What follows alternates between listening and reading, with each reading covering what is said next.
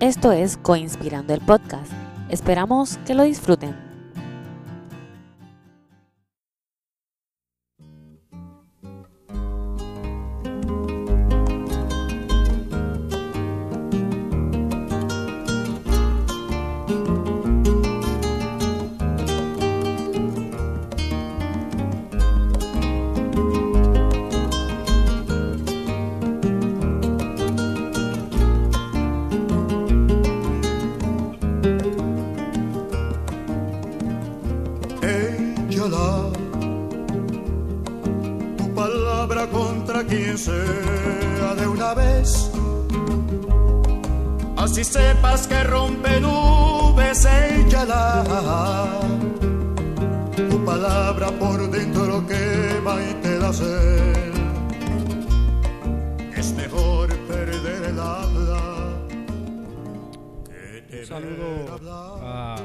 Gente que nos está escuchando.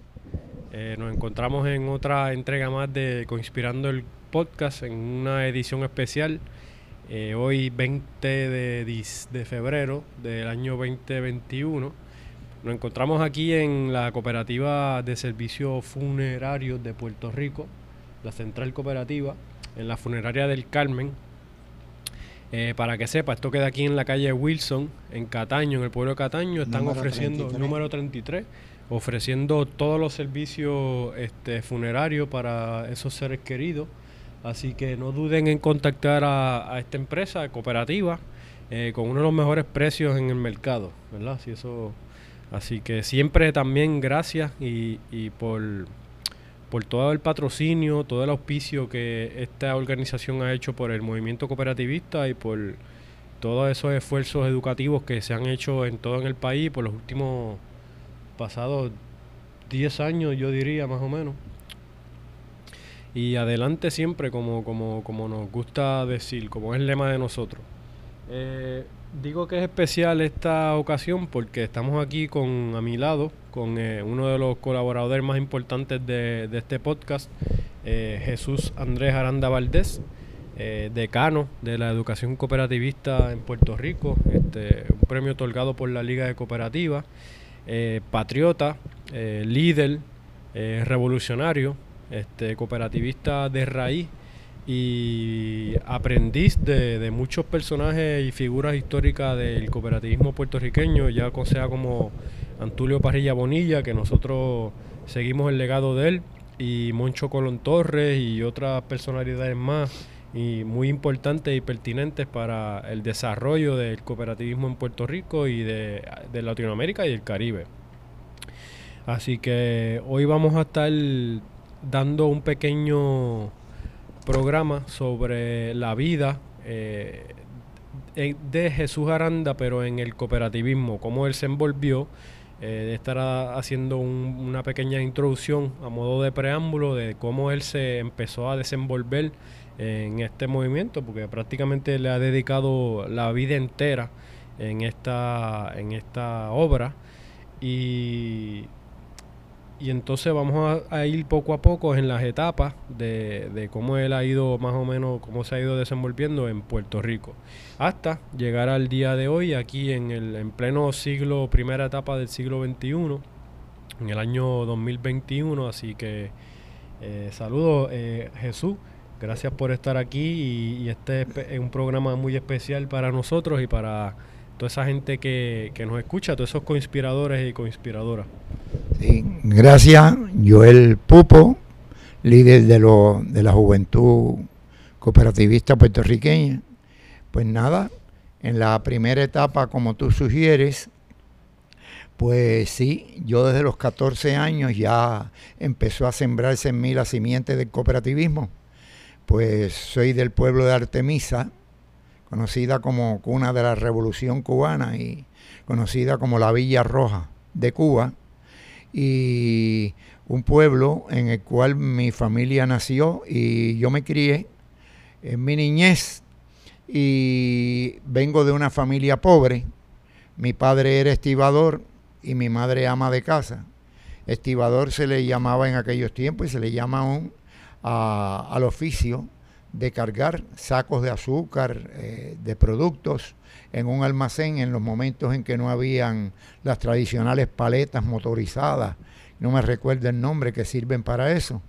Y yo vi a mi padre como persona de familia pobre mantenernos con honradez sin nunca faltarlo, faltarnos el techo, la comida y la atención a nuestra salud. Esa opción por los pobres eh, sigue en mí y se comenzó a desarrollar a través de la asistencia social.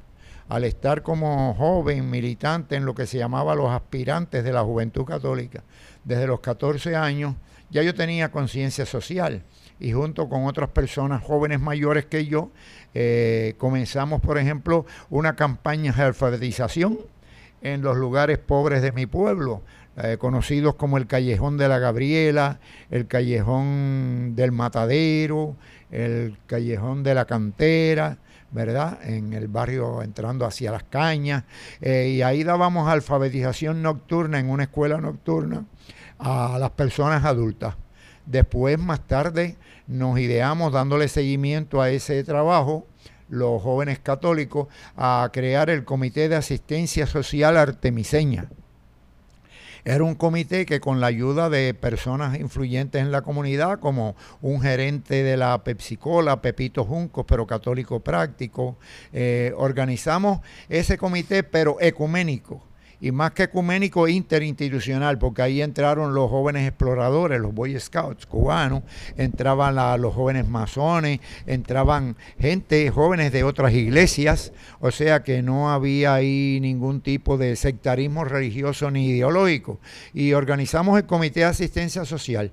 Nos dábamos a la tarea de una semana antes de con camionetas aportadas por esta compañía a empezar por los cuatro puntos cardinales del pueblo, entradas y salidas, hasta el casco del pueblo, eh, a reunir a, almacenar, a recoger eh, comida, vestidos de todo tipo, ropa, juguetes, comestibles en los colmados y en las tiendas. Y en esta forma hacíamos los regalos para, eh, Reyes Magos y para la cena de Nochebuena. Y esto estamos hablando de que tú estabas entre los 10 a 15 años. No, de los 14, 15 hasta los 18. Fue mi vida activa en mi pueblo de Artemisa. Sí, que ya estabas involucrado en el servicio social. En el servicio social.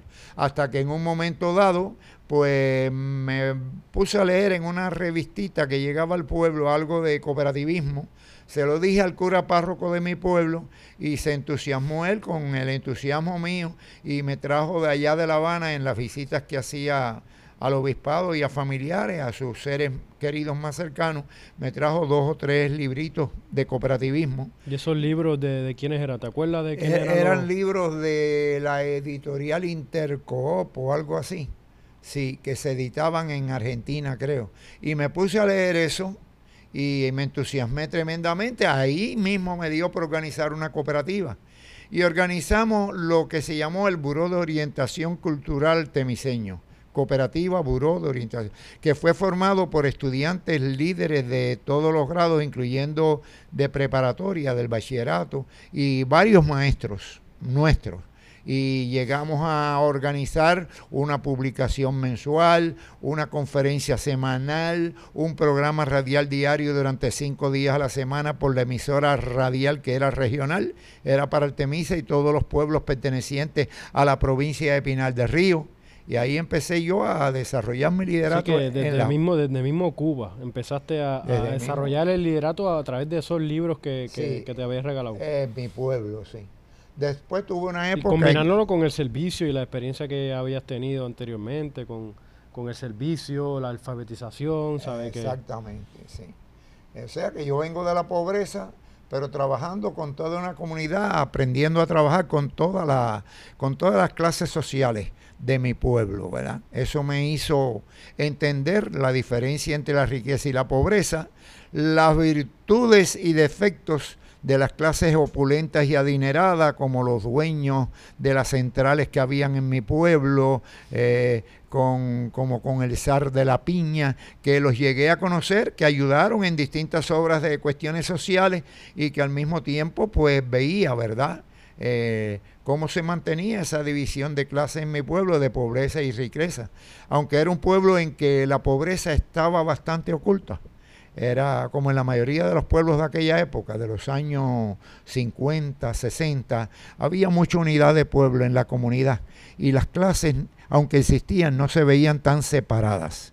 Existía la explotación, pero había una especie como de ayuda mutua entre las familias y la gente en que no había tanto resentimiento, ¿verdad? O sea, eso me dio a mí una cierta madurez respecto a reconocer las realidades sociales de mi pueblo y de mi país. Y entonces eh, continuaste con el buró y de que la cooperativa que lo organizaron. Entonces, luego, ¿qué, qué, qué, pasos tomaste para seguir Eh, adelantando Bueno, tu después carrera? mis padres se mudaron para La Habana, yo me fui con ellos y gracias al sacerdote párroco de mi pueblo, Monseñor Ángel Valdés, pues me consiguió una beca y era el único pobre entre una escuela de riquitos en las escuelas pías de La Habana, una escuela de sacerdotes dedicados a la educación. Allí hice mi preparatoria, hasta que después mis padres como muchas personas de aquella época, no de la época de la revolución, sino pre-revolucionaria, eh, bajo los tiempos ni tan siquiera de la dictadura batista, desde antes, cuando existían el Partido Auténtico en el gobierno, con Grau San Martín, con Carlos Prío Socarrás, mis padres, para tratar de salirse de ya de una pobreza a un nivel de clase media baja, pues se mudaron para la Florida pero yo me quedé en, en, mi patria, en Cuba, viviendo entre casa de mi abuelo, de mis tíos, de mi madrina. En cada una de las casas tenía cómo estar. Hasta que después, eh, pues estando mis padres antes de mudarse en las escuelas Pías de La Habana, estudié allí. Pero al final me mudé para terminar el quinto año de Ciencias y Letras de nuevo en Artemisa. Mm. Ahí fue que pasé a la etapa de la conciencia política. Y, cuando, y, y, considerando los tiempos que se vivían en el contexto político social. Político, claro, y entonces me hice líder estudiantil de la Asociación de Estudiantes, participé en el movimiento 26 de julio entre la sección estudiantil, en dos ocasiones me cogieron preso bajo la dictadura batistiana, eh, precisamente por, entre otras cosas, por escribir para el periódico Actualidad Nacional y incumplir con una orden de eliminación de un artículo y yo determiné que había que publicarlo. Yo era subdirector del periódico en momentos en que tuve que sustituir a la directora y ahí me llevaron preso y como sospechoso, porque se había para aquella época también eh, una célula clandestina del 26 de julio, había robado el santo patrono del pueblo, como una forma de evitar la procesión y la celebración no es que fueran anticatólicos ni nada, fue una forma de evitar de protesta, sí. una festividad. Después devolvieron. Y a mí me culparon de eso y me cogieron preso. Mm. Gracias a que esa misma noche del día en que me cogieron preso, eh, una intercesión del sacerdote cura párroco de mi pueblo, yo era presidente de la Juventud Estudiantil Católica, pues, y del obispo de la diócesis, eh, Monseñor Evelio Díaz, junto con el director del instituto y un tío político mío casado con una tía mía por parte de padre que era una persona rica de influencia en el pueblo, fue, fueron como una comisión. Y allí lograron sacarme del calabozo después de amenazas de uno de los cabos de la policía. Y salvo que bajo la protección de Monseñor Valdés, que yo no metiera en más nadie y eso, y ahí rápidamente con sus influencias, el tío mío, español, pero pues eh, cubanizado, eh, logró sacarme la residencia permanente y yo pude entonces visitar a mis padres Mm, en la, Florida. Sí. Hasta Así que, que tú tuviste que, que ir porque tenías ya situaciones políticas. eh, estaba perseguido y Sí, amenazado. sí. Tuve que salir. Y gracias a Dios ya mis padres estuvieron en, estaban en la Florida, me sacaron rápidamente la, la residencia permanente, pero cuando triunfó la revolución yo volví para Cuba. Ah, Yo volví para Cuba. Eh, lo único que y pertenecí a la, a la sesión estudiantil movimiento. Mientras estuve en la Florida durante unos meses hasta el triunfo de la revolución, que como a los tres o cuatro meses volví para Cuba, yo trabajé recaudando fondos para el movimiento de la segunda frente del Escambray eh, y el, el líder allí en la Florida era el comandante Fauri Chomón Era un movimiento paralelo al 26 de julio. Yo organicé fondos para ello. Después volví para, para mi pueblo. Me recuerdo que se celebraba el triunfo de la revolución y me tocó a mí meter una descarga en el estadio, un discurso en la celebración y ser uno de los oradores en el primer festival de la reforma agraria en el parque de, mi pueblo, ¿no? Después tuve que salir de Cuba porque dio la coincidencia de que conseguí una beca. Mm. Para que en todo este revolú que tú estabas metido, eh, todavía estabas pensando en hacer una carrera académica. Sí. ¿Y ahí donde... Porque yo volví para Cuba después del triunfo de la revolución con la idea de estudiar en la Universidad de La Habana. Mm. Porque allí había una dormitorios de la Juventud Estudiantil Católica que yo recibí la noticia que podía hospedarme allí. Sí, que la idea tuya era continuar estudios académicos y seguir desarrollándote en la academia. Exacto, sí, sirviendo a mi patria.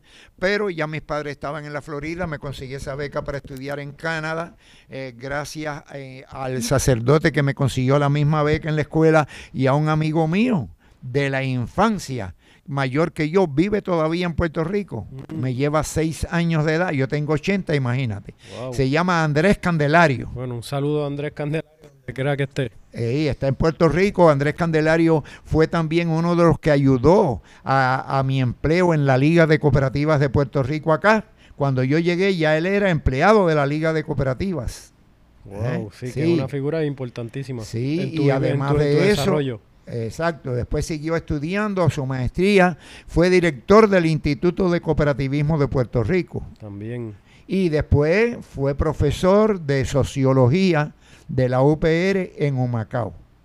Yo diría que fue uno de mis mentores y compañeros de la infancia. Desde la infancia también. Desde la infancia. Él fue quien me dio clase de catecismo a mí. Mira para allá. En Artemisa. en Artemisa, sí. Entonces ya eh, ahí termina esa etapa de mi juventud y empieza la etapa después de mi segunda salida de Cuba. Que esa eh, fue cuando conseguiste la, lograste conseguir la beca de estudio. La idea mía era después volver a Cuba, después de estar un tiempo con mis padres, ir estando y saliendo y viniendo de Cuba ya, pero ya se dificultaban los viajes. Sí, porque ya empezaba ya el proceso de la, de la bueno, los resultados de la revolución y de la independencia de un bloqueo, de todas esas cosas. Y se me dificultó, sí. Entonces, pues nada, y mis padres estaban, o sea, Florida. Mi, núcleo básico familiar estaba en la Florida. En específicamente en donde, en Miami. Em, em, empezaron en Miami, sí. Después en la Florida, más al norte, a Coral Spring. Eh, Ok, y ahí viene esa primera etapa. Después la segunda es en Antigonish, en la universidad. Entonces conseguiste la beca y entonces por primera vez de Cuba viajaste a Canadá. No, yo estuve un tiempo en la Florida con mis padres, unos meses en lo que esperaba la decisión de la solicitud de la beca. Ok, y entonces luego cogiste el avión desde la Florida y llegaste a qué pueblo en Canadá? A Antigonish, Nueva Escocia, que es la sede de la Universidad San Francisco Javier. Y entonces, muy interesante lo de Antigonish, porque aquí en Puerto Rico y en el cooperativismo puertorriqueño, Antigonish es una referencia muy importante porque es como la, la, base fundamental del cooperativismo puertorriqueño, ¿verdad? Correcto. Eh, lo que yo estudié allí fue precisamente eh, fue educación de adultos con concentración en cooperativismo. Después me alargaron esa beca después de graduarme y continué con una beca de seis meses eh, apoyado por la, auspiciado por la organización Miserior que es la organización de los obispos alemanes, que es la iglesia católica más rica de, Europa.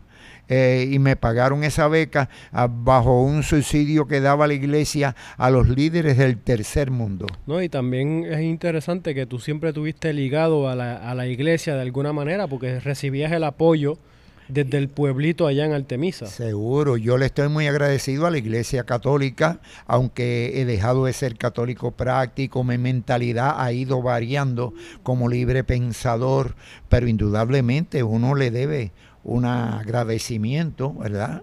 Y que formaron parte en el apoyo para tu crecimiento y su desarrollo pues, personal y profesional. Toda mi educación Y eso es, por eso yo estoy siempre tan unido a sacerdotes de la teología de la liberación, a sacerdotes que tienen un apostolado comunitario de la Iglesia Católica. Siempre me he sentido hermanado a ellos. ¿Qué figura y qué maestros tenías allá en, en, en Antigonish que, nos puedes hablar un poco? sé que el padre McDonald también era profesor oh, allá en esa universidad. Este, está Monseñor Cowry también. Sí, sí.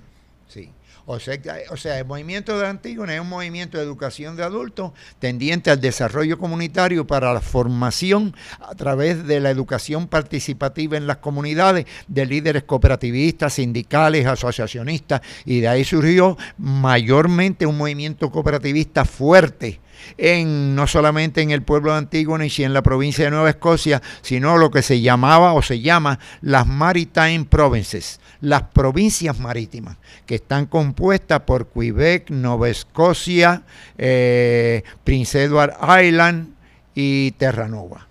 Y entonces ese es el mismo Antigonish, movimiento Antigonish, que también tiene una relación con el comité, con la comisión que se creó de puertorriqueños que fueron a allá recibir una educación. Correcto, correcto. Para la época de los años 50 había una comisión de los líderes que yo llamo de la segunda generación del cooperativismo.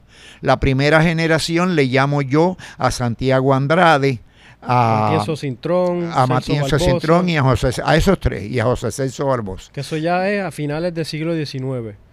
Más o menos entre medio. Sí, no, no. La, segunda mitad del siglo XIX. Sí, finales, de, no, finales del siglo XIX, 1870 y pico al 90 y pico, después con el 1900. Después en la segunda etapa, la década de 40, 50 en adelante, es lo que yo llamo la segunda generación. Entonces ahí es que esa segunda generación, un grupo de seis o siete líderes puertorriqueños, de los más encumbrados, que después continuaron al, al frente de los destinos de los organismos centrales del movimiento, del Instituto de Cooperación, pues ellos fueron Antígonis por una comisión que había sido alentada por doña Ana María O'Neill, profesional de la Universidad de Puerto Rico, eh, escritora de dos obras, ¿verdad? La leyenda de los cuatro chavos y Ética para la era atómica, ella y motivó a esas personas a ir allá. Y ellos entonces allá sobre el terreno vieron el modelaje de desarrollo cooperativo utilizando la educación como base fundamental de un cooperativismo fuerte.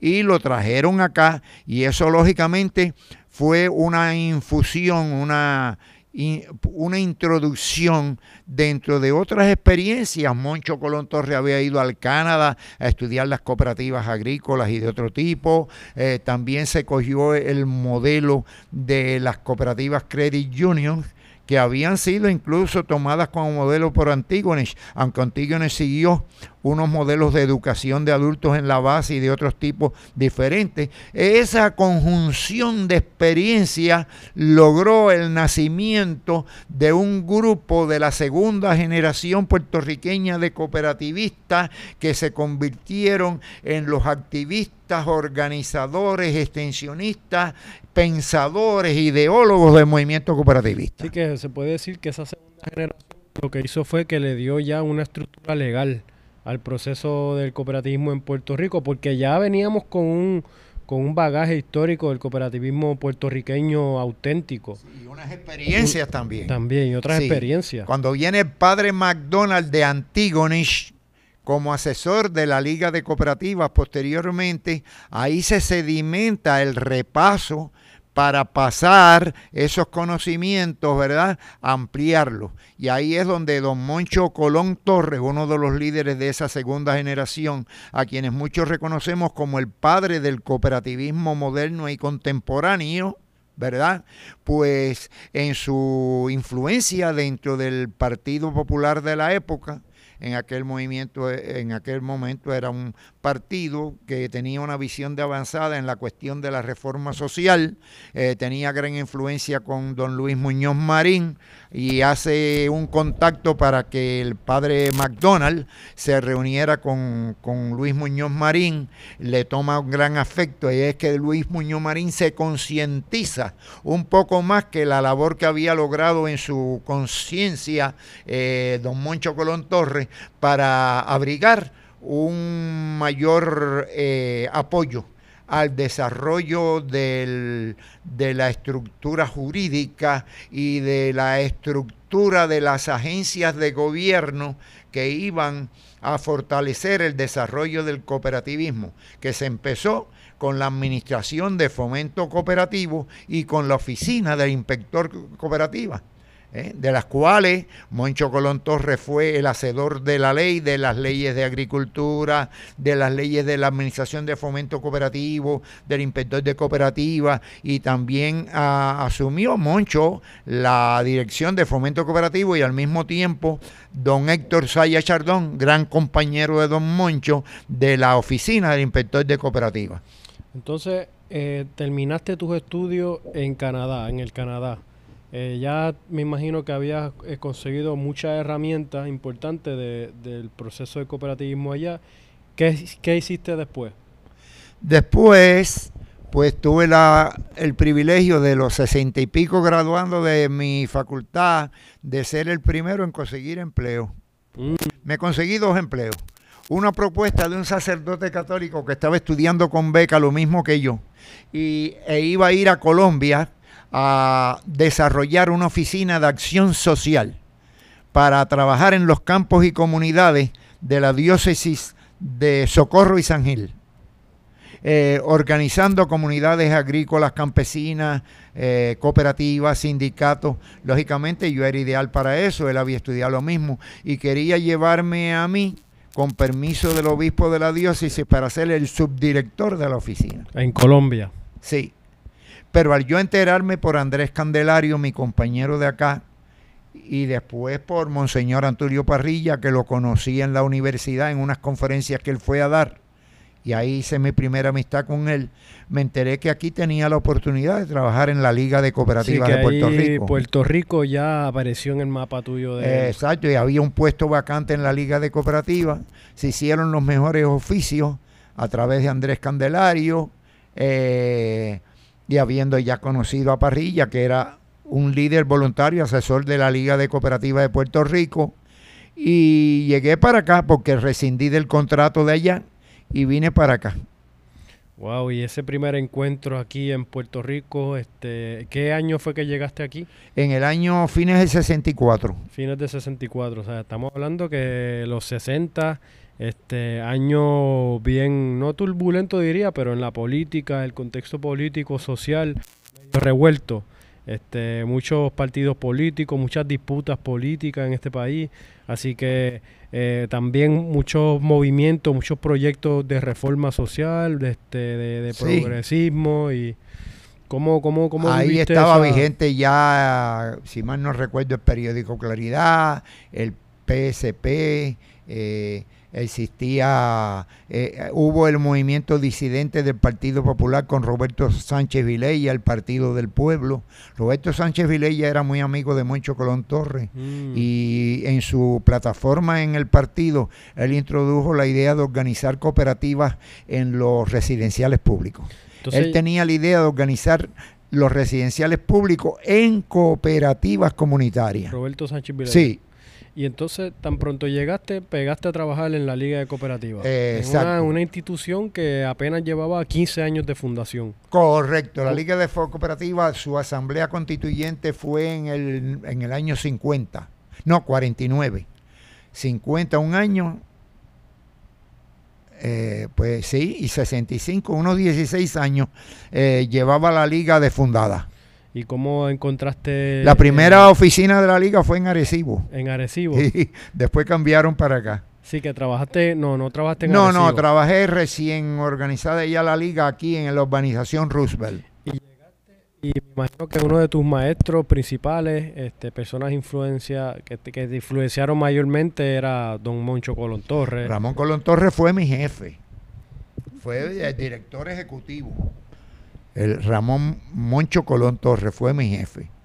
Pero ahí tuve la oportunidad de conocer a muchos hombres y mujeres que fueron grandes líderes de la segunda generación del movimiento cooperativista. Primero, tuve la oportunidad de conocer a mis compañeros de trabajo. Eh, primero, ya conocí a Andrés Candelario, ¿verdad? Mi compatriota. pero también conocí a José Luis Aldanondo. José Luis Aldanondo, un puertorriqueño de Tua Alta, fue coordinador educativo junto conmigo en la Liga de Cooperativas. Todavía vive José Luis Aldanondo. Andrés Candelario todavía sobrevive. Tuve la oportunidad de conocer a Félix Aldarondo, que después fue eh, eh, director ejecutivo de la Administración de Fomento Cooperativo, pero fue compañero de trabajo mío posterior a haber ingresado yo, él ingresó después.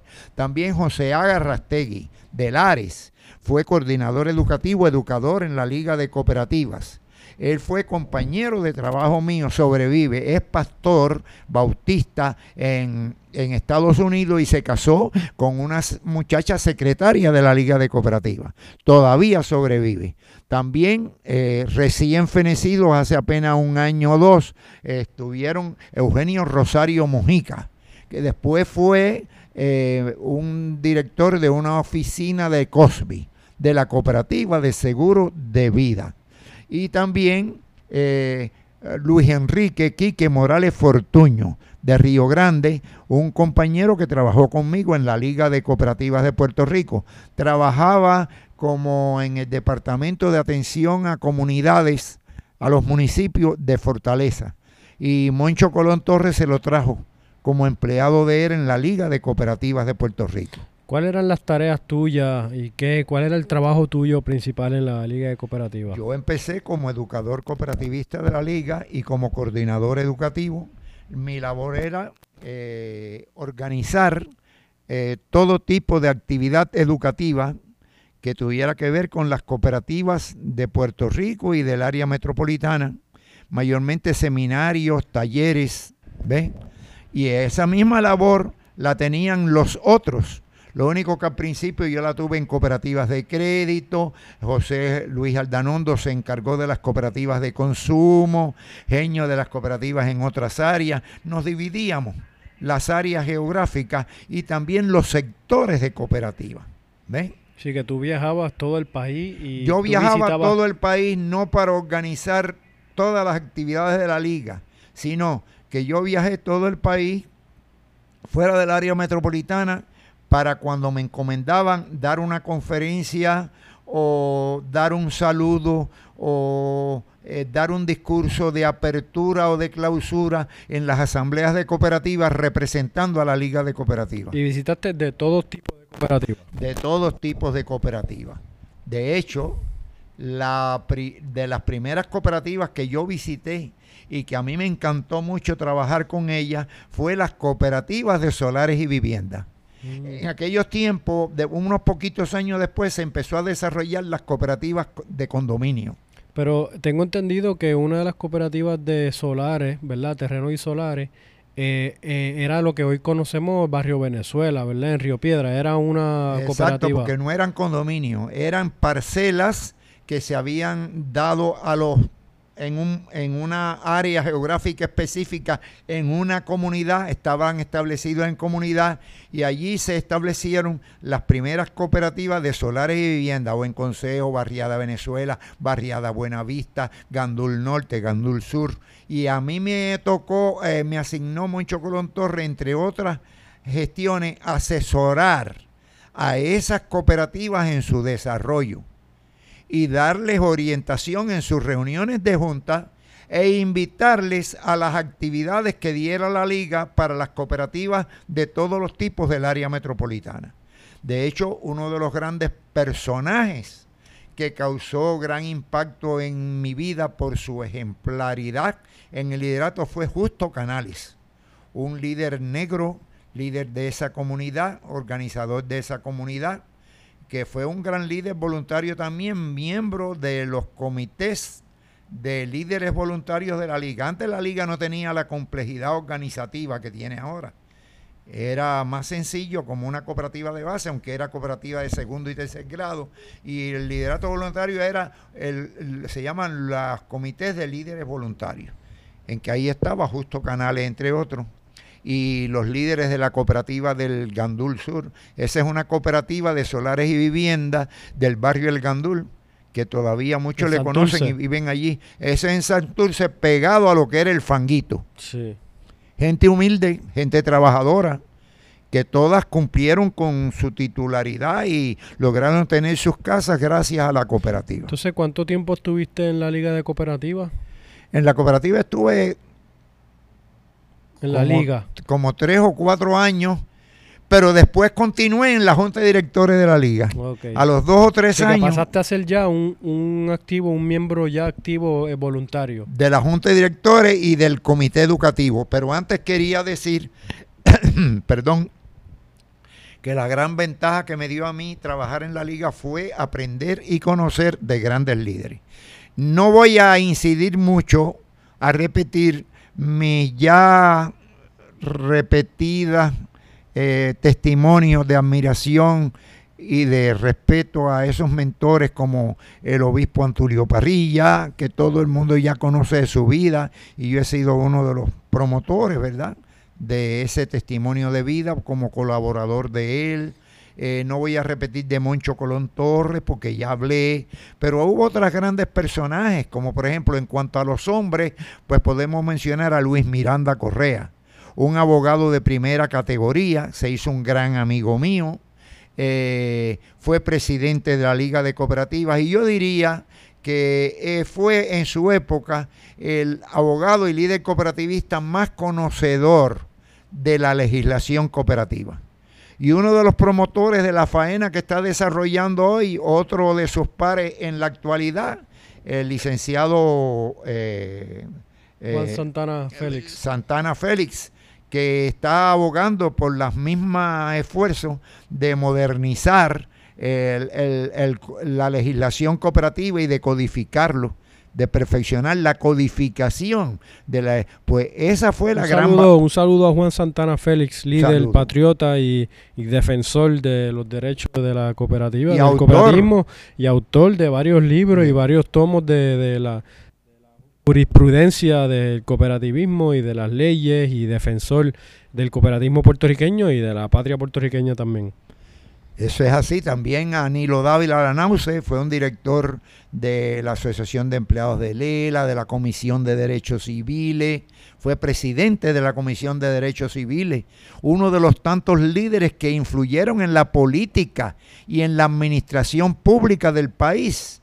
Fue presidente de la Liga de Cooperativas de Puerto Rico, fue un gran amigo mío. De hecho, cuando fue presidente de ACODESE representando a una de las cooperativas de seguro, me nombró su, ayudante eh, en sus gestiones en ACODESE, en organizar actividades y una de sus principales aportaciones al país fue sus esfuerzos por organizar un sistema de información de informática integrado interagencial de todas las agencias del gobierno, cosa que no se ha culminado, eso está todavía mango por hombro. Y él fue uno de los que trató de desarrollar ese proyecto. ¿ven?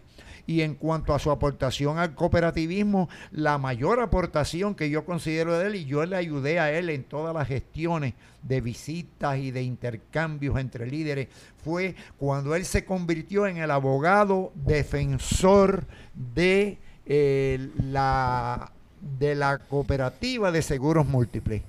Porque la cooperativa de seguros múltiples había tomado un auge tremendo precisamente bajo los auspicios y, y endoso de la Liga de Cooperativas de Puerto Rico ya existente y de COSBI, de la Cooperativa de Seguros de Vida, que habían ayudado a desarrollar en las bases la cooperativa de seguros múltiples. Ese era el tiempo que los otros intereses privados y los otros sectores de los seguros querían quizá de, y destruir lo que Sí. Seguros Múltiples fue capaz de hacer. De Sí, la asociación de, de la asociación de corredores de seguro, de la cual eh, uno de los líderes, el presidente era un señor de apellido San Juan, millonario, trató de desacreditar a la cooperativa, regando eh, el infundio de que la cooperativa de seguros múltiples no tenía suficiente cubierta de capital de riesgo para asumir determinadas escalas de querella, de demandas colectivas de- del servicio. Y eso era mentira, a todas luces. De hecho, ya la Cooperativa de Seguros Múltiples había dado varias asambleas en las cuales habían asistido sus cooperativas, habían, había sido debidamente intervenidas, no, auditadas por contadores públicos autorizados y no había ninguna duda, pues sembraron esa insidia, ¿no?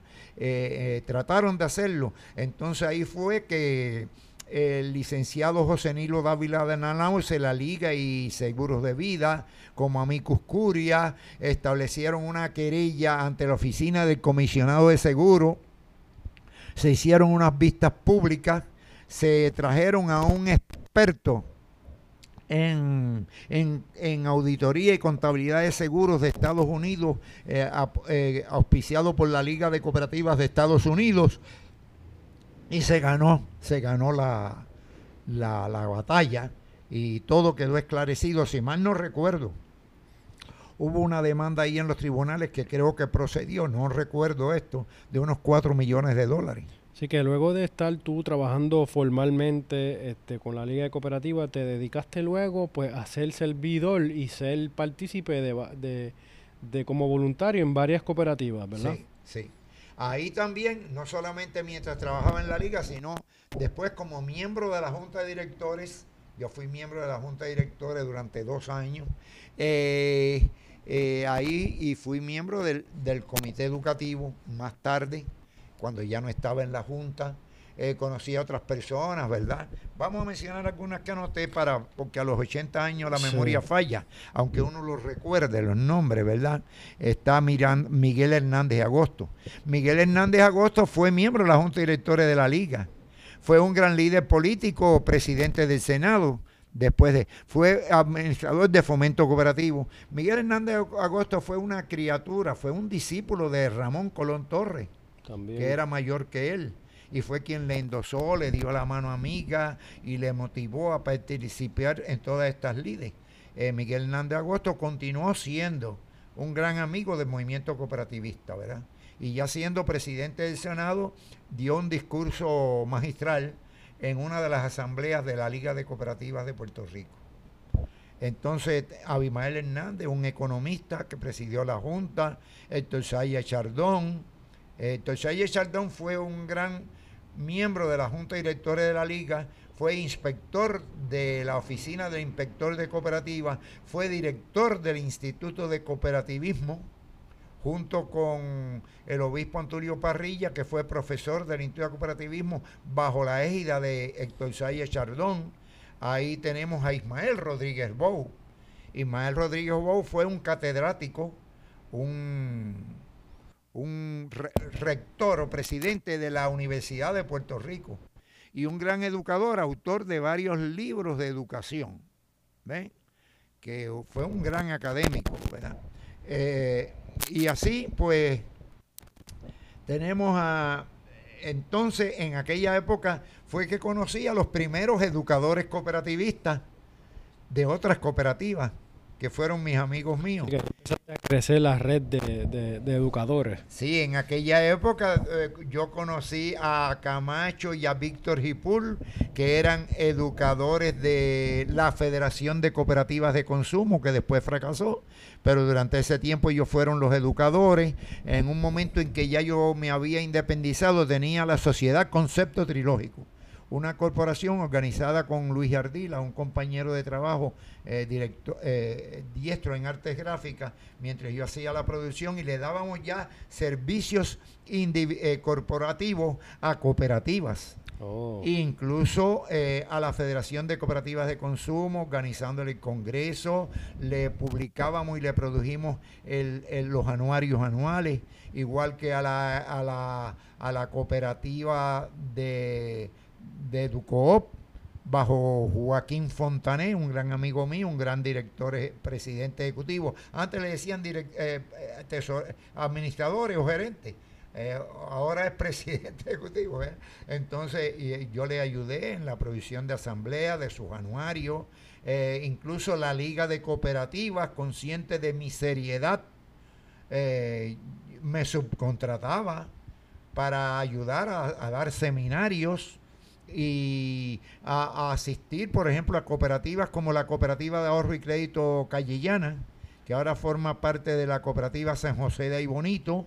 Yo les ayudé mucho en la remodelación de su oficina, en la cuestión de seminarios a los directores, en una campaña educativa casa por casa, en la celebración de la inauguración de la oficina eh, y en todas estas seminarios la Liga de Cooperativas aportó a esos gastos eh, en mi trabajo independiente, pero tenía confianza en uno, ¿no? Bueno, te la habías ganado porque tantos años trabajando y siendo parte del movimiento, pues Sí. tiene que haber confianza. Ahí conocí a Elba Echevarría, que ahora era profesora del Instituto de.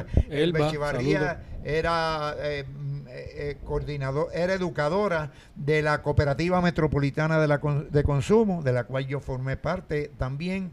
Yo formé parte de la Cooperativa Metropolitana de Consumo como presidente del Comité de Supervisión. Oh, mira, Y ahí tuve unos encontronazos con la Junta de Directores.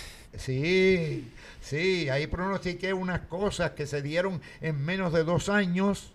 Sí, y, y- y una de las grandes mm, eh, líderes de aquella época fue mi compañera del Comité de Supervisión, la licenciada Neida Otero de Dávila.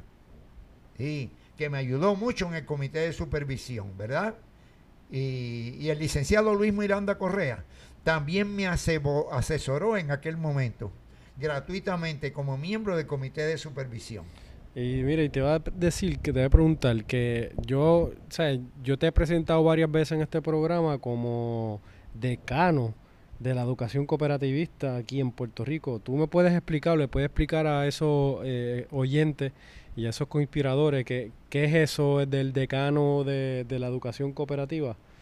Bueno, ese, eso vino como un acto de condescendencia, de ternura o admiración o qué sé yo, eh, de respeto quizás a mi persona de parte de la Liga de Cooperativas, cuando en un momento dado eh, la Asociación de Educadores de Cooperativas, de Cooperative Education Association, algo así, Association of Cooperative Educators de Estados Unidos, eh, que es una organización regional o internacional que agrupa a cooperativas que la auspician en Puerto Rico, en Estados Unidos y en algunos países de América Latina.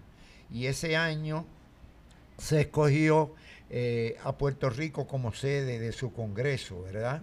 Y allí pues se me nominó a mí por el movimiento cooperativo y por la liga como candidato, ¿verdad?, al homenajeado de las cooperativas en Puerto Rico. También entonces homenajearon a tres líderes más de distintos estados de Estados Unidos que se habían destacado en la educación cooperativa. Entre ellos a un, a un educador que venía del ámbito universitario, otro como educador cooperativo igual que yo, ¿verdad? Y a una o dos personas de América Latina. Entonces, pues se, eh, se hizo una actividad de homenaje eh, en una de las actividades nocturnas del Congreso de la Asociación en el Hotel Berna- Verdanza de, Verdanza, de sí. Isla Verde. Y ahí se me dio, yo iba a traerlo, se me olvidó el, el, Como un trofeo, como un una trofeo plaquita. que me dieron, ¿no? Un trofeo muy bonito, acrílico, con base de madera, fenómeno. Y me gustó mucho. Y entonces ahí, pues, eh, yo llevé invitados, fueron mi esposa, Ada López Marcusi, eh, fue el compañero eh, Moncho Fuentes, líder sindical y cooperativista. Saludos a Sí, fuentes. Y fueron los compañeros. Entonces yo trabajaba, yo empezaba a trabajar como eh, oficial de educación y mercadeo de la cooperativa de ahorro y crédito Yabucoeña, Yabucoop, ¿verdad? Eh, y trabajaba por contrato también con, con la cooperativa de ahorro y crédito familiar progresista. También, sí que ha sido fiel eh, miembro activo, De voluntario ambas, de sí. ambas Yo cooperativas. estuve trabajando nueve años con una y siete con otra, hasta recientemente, hace dos o tres años, que me pensioné. Y ahora en estos momentos... Estoy la- produciendo a favor de ellas más que antes. Sí, y, y, no, y ahora con la cooperativa, la Central Cooperativa de Servicios Fune- Funerarios, que también tú aportas y eres miembro del, de, la, de, De la Junta de de la Junta de Directores. Directores. Sí. Entonces, ¿qué ocurre? Que eh, ¿Por dónde íbamos la, la cuestión? Ah, entonces, la, pues ahí, de ahí surgió que en un, en un o, reportaje que hice, hizo el periódico Puerto Rico Cooperativista de la Liga de Cooperativas, pues mencionaron esa actividad y me presentaron a mí dentro de la actividad y en el reportaje pues me mencionaron como el decano de la educación cooperativa. En cierto modo es verdad y en cierto modo no. Voy a hacer la historia corta de esto. En realidad hay personas como Andrés Candelario, que sigue vivo. Y lo que pasa es que él dejó de tener una especie de militancia con la educación cuando al salir del Instituto de Cooperativismo se dedicó al magisterio a nivel universitario. Por lo tanto, él no siguió en la misma faena de militante y activista y profesional al mismo tiempo que hice yo en distintas etapas Sí, porque tú estabas militancia en la calle. en la calle. De hecho, entonces todavía estaban vivos eh, Genio Rosario y Morales Fortuño, pero ya no estaban en funciones educativas, sino que estaban como funcionarios, ¿verdad? En ese sentido, tengo que decir que yo llegué después que ellos, como un año o dos después de ellos estar en la liga, pero el que perseveró y que ha sobrevivido eh, he sido yo. Sí, que se ha mantenido también. Exacto, y no quiere decir que los otros compañeros no hubieran mantenido un- unas inquietudes, Sí. pero que fueron colocándose en distintas facetas que no tenían que ver con la militancia y el activismo y el aspecto organizativo que yo desarrollé en educación cooperativa. Exactamente. Y te pregunto, Jesús, ¿qué cooperativismo viste allá en esa década de los 60, los 70, los 80 con el cooperativismo de hoy día? Sí, antes quiero mencionar, para no pecar, Sí. de- sí, eh, porque machista no soy. Sí, ah, no, las mujeres Sí, hay que mujeres influenciaron en tu vida también. Sí, claro, Lugo de Sendra, para mencionarla rápidamente, Sí. eh, pero que sí hay distintas anécdotas sobre ella que no vamos a alargar la entrevista tanto, ¿verdad? No, y pero para que también la gente sepa que hay gente también, además de, ¿sabes? Que hay gente que influencia a los demás. Oh, ¿sabes? sí. Que son figuras muy importantes que merecen ser reconocidas y valoradas y estudiadas también. Sí, porque yo colaboré con ellas y ellas conmigo. Exactamente. Directa o indirectamente, unas más que otras. Por ejemplo, Clara Lugo de Sendra la conocí personalmente y colaboramos, porque ella fue prácticamente asesora de Moncho Colón Torri de la Liga, compañeros de trabajo. Entonces tenemos a, eh, a Mercedes Amalia Marchán, Ese directora del. Departamento de Educación del, de, de- Sí, que ella se pasaba escribiendo cuentos y todo. y la organizadora de, de, de más de 100 cooperativas escolares. Eso fue tremendo. y Yo le ayudaba a ella en sus visitas a veces a la asamblea. Entonces tenemos a, a Aida Pérez de Figueroa, Aida líder sindical docente de la Universidad de Puerto Rico, ¿verdad?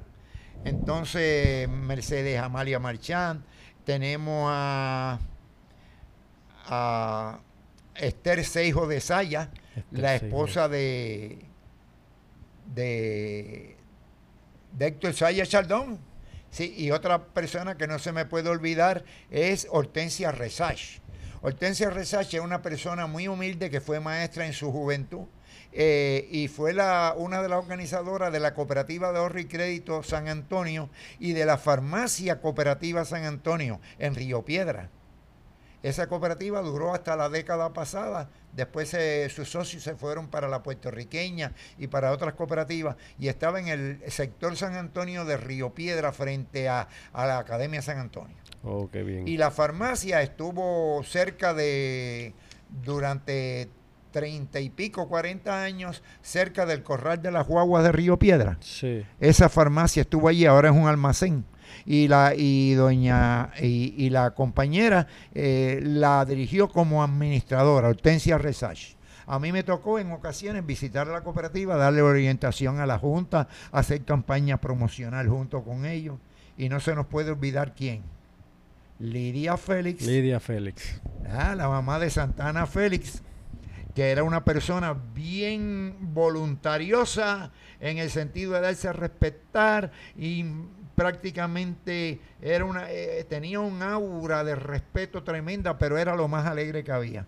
Me recuerdo como una anécdota sencilla, fuera de la seriedad de la que un día en un en una asamblea de una de la Liga de Cooperativas, yo estaba con dos o tres compañeros y compañeras y ella estaba sentada en la mesa de al lado y salió salsera igual que el hijo. El hijo le encanta la salsa, yo lo veo por internet y me sacó a bailar. Y la gente dice, vaya Lidia Félix, pero como toda una compañera, ya una persona respetable. Son no me he ido por el lado alegre y cómico del movimiento, porque hay tantas cosas y tantas anécdotas que se necesitaría otra entrevista, pero eso lo vamos a hacer después que salga de una... Sí, sí, eh, próximamente saldremos de eso. Sí. Así que, bueno, algo más que quieras... No, que me eh, hiciste una pregunta. Ah, sí, el cooperativismo de, de aquellas décadas con, comparándolo con el de ahora. Voy a ser breve en 5 o 10 minutitos. Mire, siempre en el cooperativismo, desde que yo llegué y desde antes, por lo que aprendí de mis mentores, han existido los mismos problemas, los mismos. Porque cooperativismo tiene que ver con la naturaleza del, ser humano. Y, la natural, y el cooperativismo tiene que ver con el entorno jurídico y sociopolítico de una época. Y la, y, la condición humana del pueblo y del ser puertorriqueño sigue siendo la misma, porque hay una cultura puertorriqueña con sus pros y sus contras, y el marco jurídico legal sigue siendo el mismo, un marco neoliberal, capitalista y colonial, que aún dentro de los mejores tiempos, aquellas personas que hubo, que los consideramos los padres, los mentores, excepto una o dos personas que son rebeldes por naturaleza, tuvieron que adocinar, sus ansias de reforma revolucionaria con tal de lograr algo del ideal que querían, sabiendo que estaban frente a unas cuestiones adversativas dentro del sistema eh, por ejemplo, el cooperativismo tuvo la simpatía del partido de aquella época del gobernador, pero tenía que desarrollarse una atracción de capitales extranjeros, de desarrollo de capital propio, que era una cuestión monumental. Y tenía que desarrollarse también un capitalismo corporacionista tremendo que fue tomando fuerza y en la medida en que fueron tomando fuerza fueron acaparando las primeras iniciativas socialistas democráticas de, de las corporaciones estatales, se fueron saliendo de algunas, todavía quedan algunas que están con tremendos problemas no por su estructura como tal, sino por las malas mañas y las malas políticas públicas que la han echado a perder. Todo ese momento ha existido siempre. Ahora bien, en aquella época existía más desintegración que ahora. La Liga de Cooperativas fue la que vino a integrar mayormente a la cooperativa y aún así habían cooperativas que nosotros tuvimos que hacer visitas personales a las juntas directores y eso y nos cuestió vida y así nos cuestió largar el cuero para convencer a algunas cooperativas que todavía no se habían afiliado a la liga. ¿Ven? Hubo un grupo de dos o tres líderes de cooperativas que quisieron hasta organizar una liga paralela sin necesidad, mm. ¿eh? porque ahí estaban también las cuestiones de las pasiones humanas, de las ansias. De... Bien, existía todo eso, pero también existía un mayor idealismo que ahora. Sí, antes eh, la liga de cooperativas se hacían actividades y había el fervor con que asistían esas personas. ¿ven? De hecho, una vez, precisamente coordinada con la liga, pero bajo los auspicios individuales de uno, hicimos un seminario intensivo de liderato cooperativista, que era para que fueran líderes de las cooperativas de todos los tipos a darle conferencias de carácter general. Pues después se dividían en grupos y en seminarios durante la semana para darle las cosas específicas. Ese seminario duró seis meses, mi hermano, en la cervecería india allá en Santurce. Asistieron al principio cuarenta y pico y terminó con sesenta y pico de graduando. Y había una orquesta de cieguitos de la universidad que eran cooperativistas. Y dimos un baile de graduación con entrega de diplomas de la Liga de Cooperativas y de todo eso. Incluso a las personas que no asistían a una actividad porque no podían, para que no perdieran eh, su diploma, le dimos tres seminarios intermedios para compensar las faltas que las dábamos en la finca de, Salvador Sendra, donde vivía Doña Clara, en un salón allí, y con eso compensaban. Empezaron cuarenta y pico y se matricularon sesenta y pico, porque era una rueda que íbamos, eh, teníamos esa técnica de que organizábamos un banco de líderes y de asistentes y los seguíamos y, y los seguíamos invitando a otras actividades y ellos a su vez invitaban a otros. Como efecto bola de nieve. Como bola de nieve, sí, también, sí. También se me olvidó decirte que fui presidente de la Cooperativa Ahorro y Crédito de la Administración de Fomento Cooperativo, mm. porque se liberalizó el, el, los reglamentos y los miembros de otros organismos podíamos ser socios de ellos. Y ahí pues yo fui, fui, estuve año y medio, dos años en la, como presidente, uno como presidente y, seis meses como socio, eh, como, como miembro. ¿Ven? pues así. Y pues, ¿qué más? Bueno, pues. Entonces, no, en los tiempos modernos, pues hay que decirlo. Miren, mis amigos, todavía a mí me da ganas de llorar cuando yo me entero que hay cooperativas que no se afilian a la liga aunque tengan que mandar la cuota. Eso, eso da grima, eso da ganas. ¿Cómo va a haber eso? Hay personas que, que, no asisten a las actividades de la liga, ¿verdad? Y yo sé que la liga de cooperativas hace grandes esfuerzos y los empleados que tiene y la junta de directores de, de la liga son personas confiables. Uno hace unas críticas en términos de cosas que se pudieran hacer y no se están haciendo. Y también hace unas críticas uno no en términos de disidencia o de negativismo, sino en términos positivos, incluso sabiendo que ahora mismo en estas circunstancias no se pueden hacer, pero que sí se pueden ir creando las bases para que se hagan, ¿eh? Y dentro de eso está también el capacitar mucho más al liderato de base de las cooperativas para llegar al liderato de los organismos centrales a que tengan una labor de mayor preocupación por manifestarse y por proveer liderato que se inserte dentro de la opinión pública y de los sectores políticos del país. Porque si no tenemos una influencia de tipo ideológico político no partidista, sino desde el punto de vista del desarrollo político-económico, desde el punto de vista de los principios, las cooperativas siempre se mantendrán en un 3% de la economía con el mismo sistema neoliberal capitalista que esto y que lo otro, y que en unas inseguridades tremendas, porque el cooperativismo a través de todo su eh, desarrollo se ha visto amenazado por sectores políticos y económicos que tratan de destruir al movimiento. Pero aún así, la base ideológica y de principio de movimiento es tan fuerte que la erosión ha sido poca y el desarrollo bastante heroico, aunque no monumental o extraordinario. Bueno, pues eh, muchas gracias por este pequeño espacio y esta pequeña conversación. Grande.